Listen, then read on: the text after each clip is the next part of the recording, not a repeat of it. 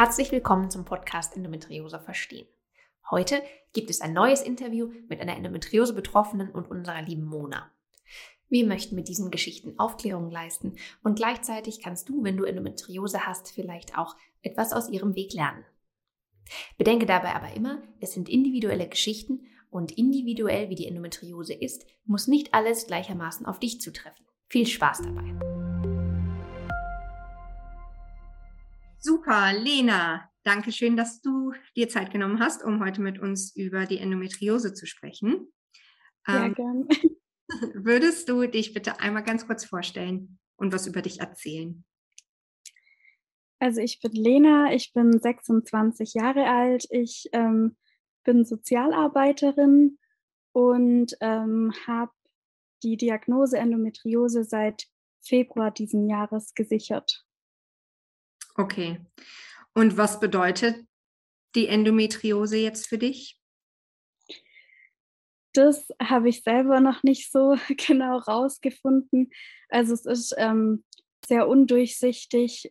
Ähm, was es jetzt genau bedeutet, weiß ich nicht. Ich habe nicht sehr viel Informationen bekommen. Ich habe mir sehr viel ähm, ja selber im Internet zusammengelesen, aber ja, so viel weiter für mich bin ich noch nicht wirklich gekommen und die perfekte Lösung, die es vielleicht auch gar nicht gibt, habe ich noch nicht gefunden. Ja, wie verlief denn deine Krankheitsgeschichte, bis äh, du jetzt im Februar dann diese endgültige Diagnose bekommen hast? Und war diese Zeit besonders schlimm für dich?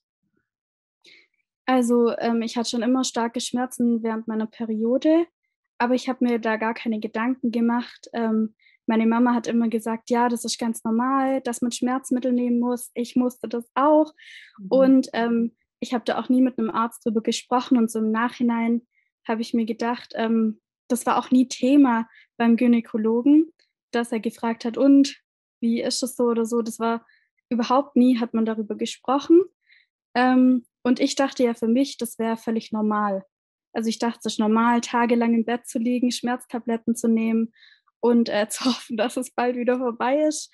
Ähm, genau, inzwischen weiß ich das natürlich, dass es nicht normal ist, aber ja, das war ein langer Weg bis dahin. Und ähm, ich habe dann zwischenzeitlich auch verschiedene Pillen ausprobiert.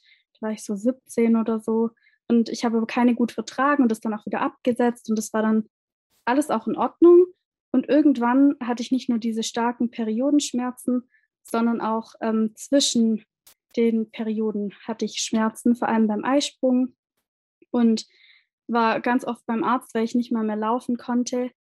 Und er hat gemeint, irgendwann habe ich dann ihn gefragt, ja, wie sieht es denn aus? Ähm, woran kann das liegen? Da hat er gesagt, ja, so wie Sie das sagen, könnte es sein, dass das Endometriose ist. Ich hatte das davor noch nie gehört und ähm, habe dann gesagt, nein, das kann nicht sein. Ich habe dann gesagt, so schlimm ist es gar nicht. Mhm. Und das versucht irgendwie zu relativieren. Und ähm, ja, im Endeffekt, das ist so schlimm, wie ich es ihm erzählt habe. Und er hat gemeint, es wäre jetzt aber noch kein ähm, Fall, wo man jetzt sagen müsste, man muss operieren. Und das wäre halt die einzige Möglichkeit, um das gesichert zu diagnostizieren. Mhm. Genau. Und ja, dann bin ich nach Hause gegangen wusste, dass ich vielleicht krank bin, wusste aber überhaupt nicht, was es heißt. Er hat dann auch gemeint, ja, mit Schwangerschaft, das geht wahrscheinlich schon, da soll ich mir jetzt keine Gedanken machen. Soweit war ich noch gar nicht, mhm. weil ich ja erstmal dachte, ich will diese Schmerzen nicht immer haben. Ähm, genau. Und ich hatte dann zwar eine Verdachtsdiagnose, aber keine Lösung. Ja. Und dann ist es immer schlimmer geworden und ähm, irgendwann hatte ich dann auch Darmblutungen während meiner Periode und konnte gar nicht mehr laufen. Und dann hat er gesagt, okay, jetzt muss man operieren. Und ich hatte dann auch in der Woche danach gleich einen OP-Termin. Mhm. Und traurigerweise war ich direkt nach der OP im Aufwachraum und die ähm, Krankenschwester hat gemeint, ist alles okay. Ähm, sie haben nur eine Zyste gefunden, alles super. Und ich dachte schon, okay, ähm, wovon kommt er? Also woran liegt das dann alles? Und er hatte im Ultraschall schon so eine Schokoladenzyste gesehen. Ah, mhm. Dann habe ich gedacht, okay, aber jetzt eine normale Zyste und alles in Ordnung. Und ähm, ja, dann hatte ich erstmal so das Gefühl, vielleicht, keine Ahnung, ist dann doch nichts. Und dann kam der operierende Arzt später und hat gemeint, ja, wir haben eine Endometriosezyste gefunden und Endometrioseherde. Ähm, alles Weitere hat er jetzt keine Zeit. Er muss äh, das euch mit meinem Gynäkologen besprechen. und dann bin ich nach Hause gegangen und wusste nicht mehr wie vorher. Ähm, dann war ich beim Gynäkologen zur Nachbesprechung und der hat gemeint, Sie haben keine Endometriose. Dann habe ich gesagt, ähm, aber Sie haben doch diese ähm, Endometriosezyste gefunden und in dem OP-Bericht, den er mir gegeben hatte, äh, stand drin, Sie haben Endometrioseherde gefunden. Dann hat er gemeint, naja, also Sie haben das irgendwie falsch gemacht. Die haben, also der Pathologe hat herausgefunden, dass es keine Endometriose ist, aber der ist auch gar nicht spezialisiert darauf und sie haben auch das Falsche eingeschickt. Und ähm, ich weiß bis heute nicht, ob sie alles rausoperiert haben oder nicht, ob sie es einfach drin gelassen haben. Ähm, ich weiß ganz viel nicht, was in dieser OP gelaufen ist und es hat auch leider kein Arzt wirklich Zeit, mir das zu erklären. Ich werde zwischendurch gerade so ein bisschen wütend einfach, ja, weil es ist genau dieses alleine gelassen werden. Man fühlt sich sonst schon allein gelassen und jetzt einfach ja dann auch, wenn, wenn dir die Leute einfach so viele unterschiedliche Informationen geben. Ich hatte das komischerweise auch nach meiner allerersten Endometriose-Operation. Ich bin damals zu meiner Gynäkologin wieder gegangen, die mich auch jahrelang einfach gar nicht ernst genommen hat. Und die hat dann den OP-Bericht vor sich liegen gehabt und ähm, ich wusste schon, dass die mich einfach, die haben in mich reingeguckt, gesehen, es ist alles voll, haben mich erstmal wieder zugemacht und ich sollte dann zu einer weiteren Operation kommen. Und dann hat ähm, die Gynäkologin saß dann aber vor mir und sagte dann, ja, ich sehe, es ist alles wunderbar verlaufen, es konnte alles entfernt werden. Und ich so, haben Sie einen anderen Bericht vorliegen als ich? Weil das ist, Sie sagen gerade genau das Gegenteil. Ich sage, es ist viel schlimmer als erwartet. Dann sagt sie, Oh ja, ja, manchmal sind auch diese OP-Berichte sehr undurchsichtig, sehr schwierig zu lesen. Und ich dachte, nein, sind sie nicht. Ich habe den gelesen, es war alles sehr verständlich erklärt. Und deswegen, weil das genau bei dir gerade so war, das hat mich jetzt, hat mich gerade so wütend gemacht. Hast du denn da jetzt vor, ähm, nochmal in anderes Endometriose? Warst du in einem Endometriosezentrum oder in einem normalen Krankenhaus? Erstmal das. Also ich war in einem normalen Krankenhaus weil mein Arzt meinte, wegen Corona ähm, wären die OPs alle aufgeschoben worden beim Endometriosezentrum und deswegen hätte ich da wahrscheinlich die Chance, eher später einen Termin zu bekommen, dass es ja aber doch sehr dringend wäre, dass ich deswegen in ein normales Krankenhaus gehen soll. Er hat auch gleich gemeint, es müssten zwei OPs gemacht werden, was jetzt gar nicht der Fall war. Ähm, ja, also ich war in einem normalen Krankenhaus, ich weiß aber nach wie vor nicht wirklich, was sie gemacht haben. Ähm, mit der Histologie stimmt irgendwas auch, also stimmt ja was nicht. Sie haben mhm. vergessen oder das Falsche eingeschickt. Ähm, aber so ganz genau will mir das äh, niemand richtig erklären, hat vielleicht auch einfach keiner Zeit.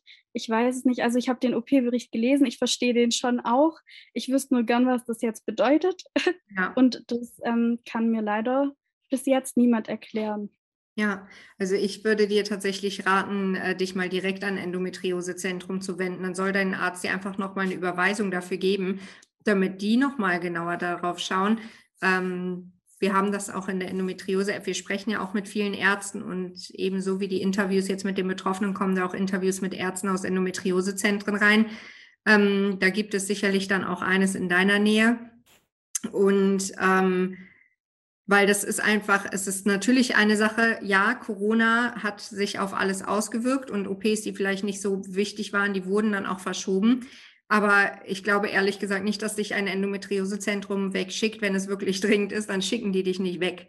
Ja, dann finden auch die einen Operationstermin. Ähm, ich ich finde ich find das äh, sehr krass, dass du bist ja quasi auch noch so mittendrin in diesem in diesem Prozess erstmal herauszufinden, was passiert da eigentlich gerade mit mir und was kann ich machen. Und du musst ja auch diesen Umgang jetzt noch lernen, ähm, dann mit der Endometriose, ne? Ja. Also ich kann dich da nur ermutigen, ähm, dass du doch mal in Endometriosezentrum noch ähm, vorbeischaust. Äh, die sind wirklich, also nett, wirklich, die Ärzte, mit denen ich spreche, bisher gesprochen habe, die sind wirklich alle sehr nett und die bemühen sich auch. Und es ist natürlich auch eine Sache, dass ähm, da eben auch die Experten äh, dran sind. Ja, die wissen ja dann, was sie tun. Die kennen die Endometriose, die kennen auch die Darmendometriose ähm, und können dann haben ja auch entsprechend auch ein Team dann da, was sich auch damit auskennt. Ne? Die können dir dann auch mehr Informationen geben und sowas wie wir haben keine Zeit, dich darüber zu informieren, was mit dir gemacht wurde. Das sollte natürlich nicht passieren. Ne? Es ist schade, dass das ähm, nicht so ernst genommen auch weiterhin bei dir scheinbar nicht so ernst genommen wird, ne?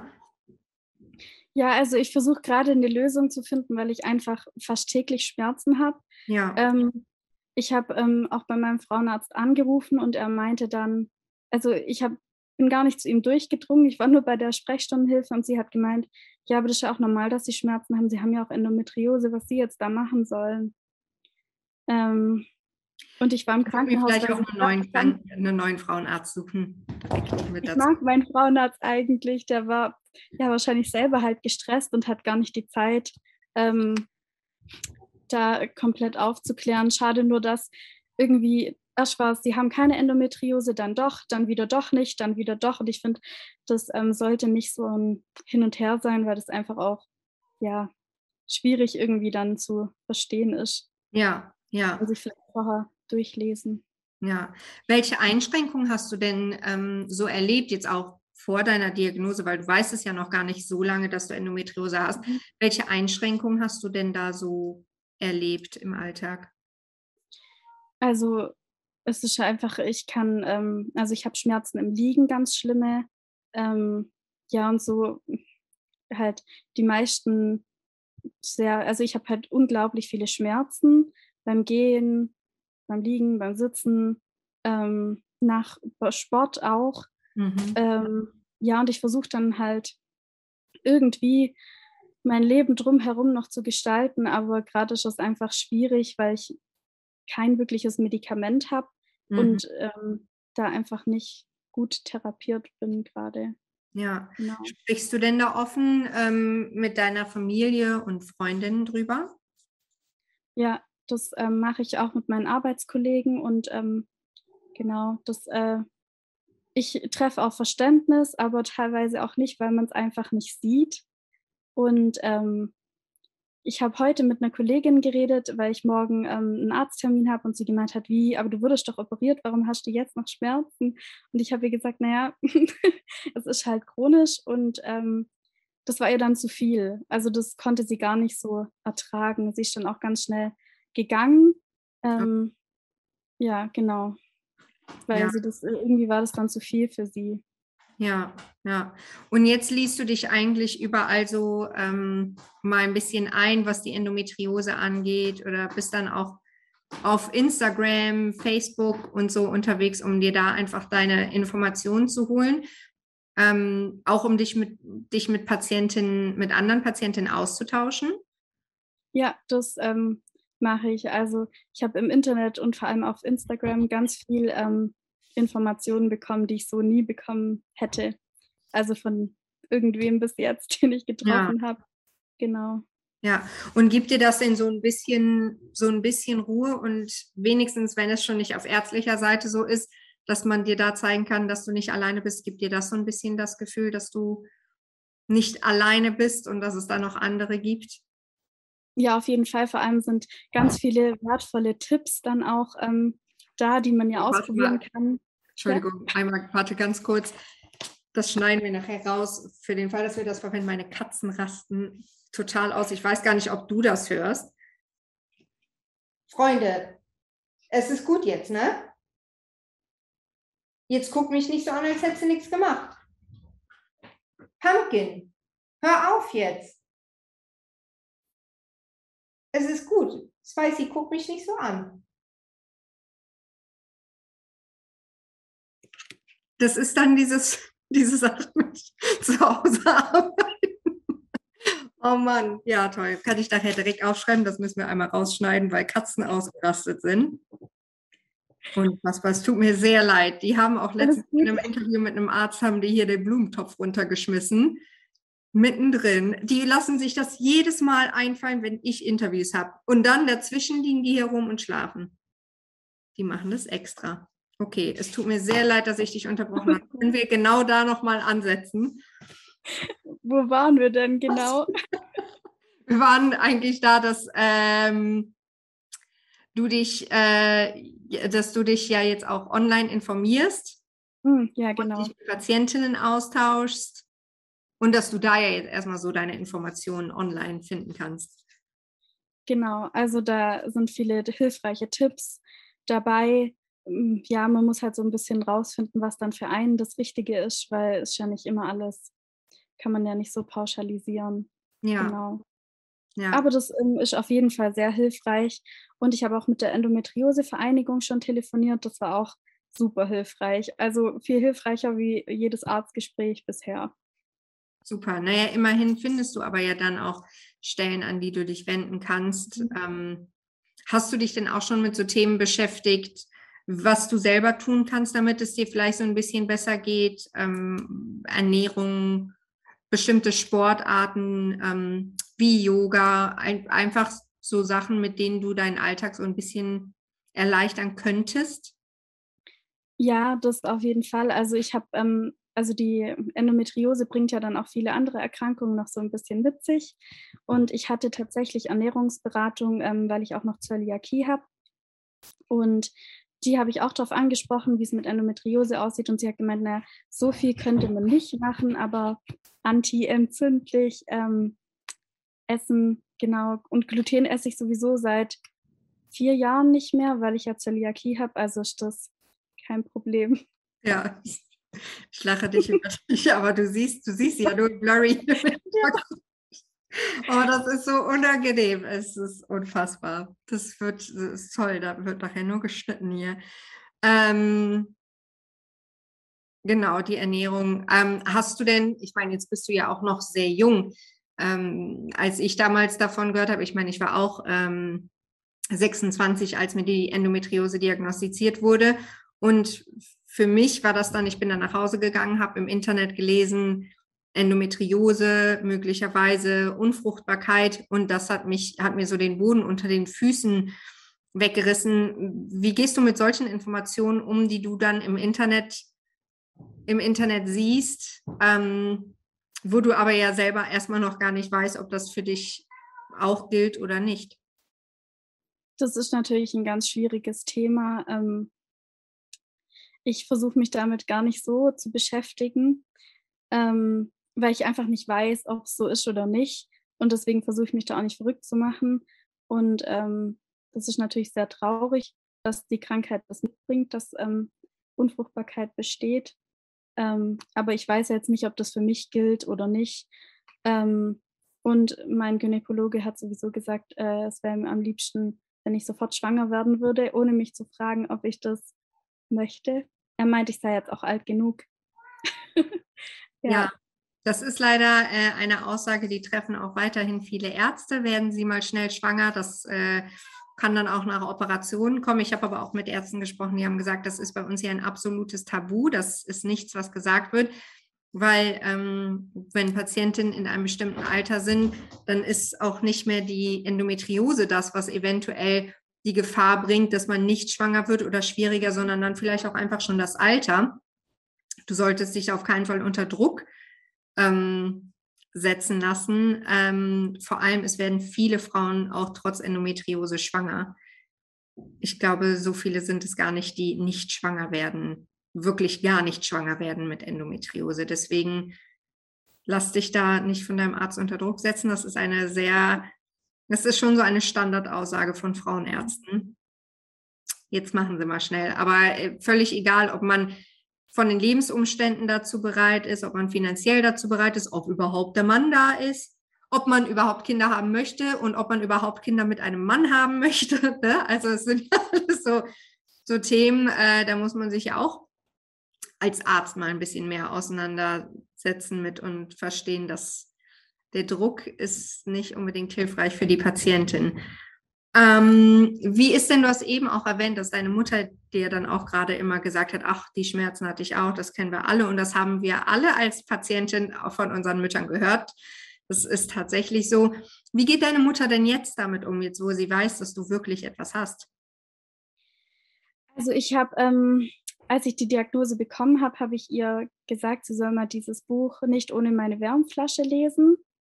Ich hatte das gelesen zu dem Zeitpunkt und habe gedacht, das ähm, ist vielleicht verständlicher, wie wenn ich das erkläre, wenn sie das einfach nochmal von jemand Neutralem liest. Und ähm, sie ist sehr geschockt gewesen mhm. und ähm, es ist ihr schon auch ganz arg und ihr war das ja selber auch nicht bewusst, dass das nicht normal ist, weil das bei ihr ja auch so war. Und ähm, das ist dann natürlich total schwierig. Genau, aber sie versucht mich da zu unterstützen, wo es geht. Wie schön. Ähm, ja, was würdest du dir denn für die Zukunft wünschen? Jetzt in deinem Fall natürlich auch hoffentlich für die naheliegende Zukunft. Ähm, Erstmal irgendwie einen Plan zu haben, was ich jetzt, äh, wie ich damit gut umgehen kann mit der Endometriose und da einfach ähm, für mich einen Weg finden kann, weil ich will nicht, dass die Endometriose mein Leben bestimmt, ähm, auch wenn sie es beeinflusst, aber ich will nicht, dass ich wegen der Endometriose jetzt zum Beispiel nur deswegen ein Kind ähm, kriege. Also das ist für mich kein Grund und ich finde, das sollten auch Ärzte irgendwie verstehen und gar nicht auch so anbieten ähm, oder vorschlagen. Mhm. Genau. Und ja, genau, das ist so mein Ziel, mein Plan für die nächste Zeit. Ja. Und ich weiß, dass viele Arzttermine anstehen, viele Arzttermine, die dann vielleicht auch frustrierend verlaufen, aber ich versuche irgendwie eine Lösung für mich zu finden. Ja, bleib auf jeden Fall dran, bleib stark, lass dich nicht unterbuttern, nicht von Ärzten oder irgendwem anders und lass dir nicht erzählen, dass du dir das alles nur einbildest oder dass es alles nicht so schlimm ist, weil es, du bildest es dir offensichtlich nicht ein, es ist alles schlimm. Ähm, und Leute, die das nicht haben, können sich auch gar nicht vorstellen, wie schlimm es eigentlich ist.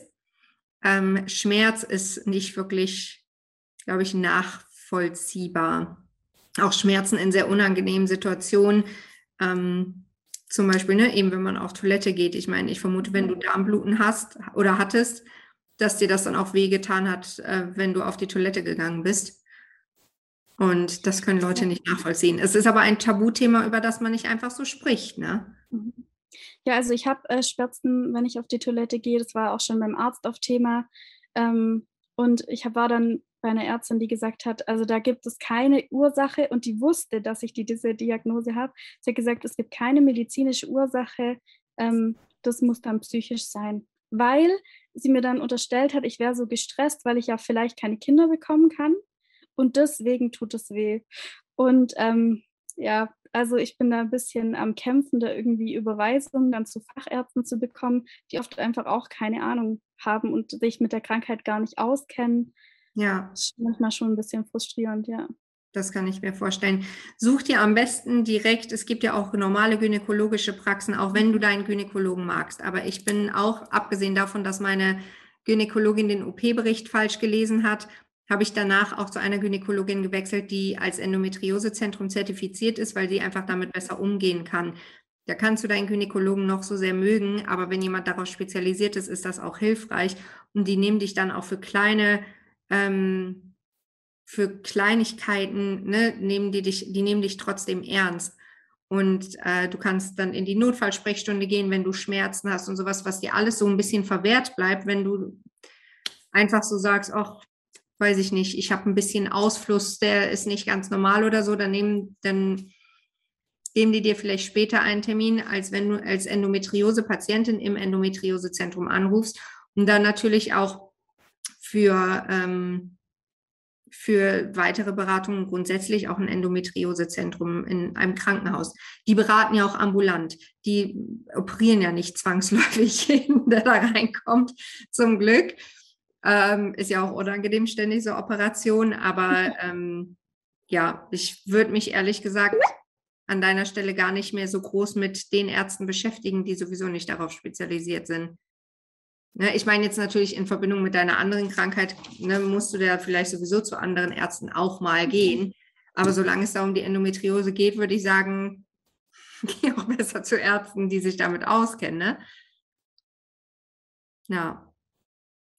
Ja, also bei meinem Gynäkologen ist dann so, wenn ich dann mal ähm, irgendwie zu ihm durchdringe, wenn die Sprechstundenhilfen mich lassen, ähm, dann ruft er auch zurück und dann war ganz klar, okay, das ist ein Notfall, ich kann kommen, aber ja. ich finde schon alleine anzurufen und zu wissen, ähm, man bekommt gesagt, das ist sowieso, also das ist jetzt halt so, damit musst du jetzt leben und so schlimm ist da eigentlich auch nicht und hast du ein bisschen Bauchschmerzen.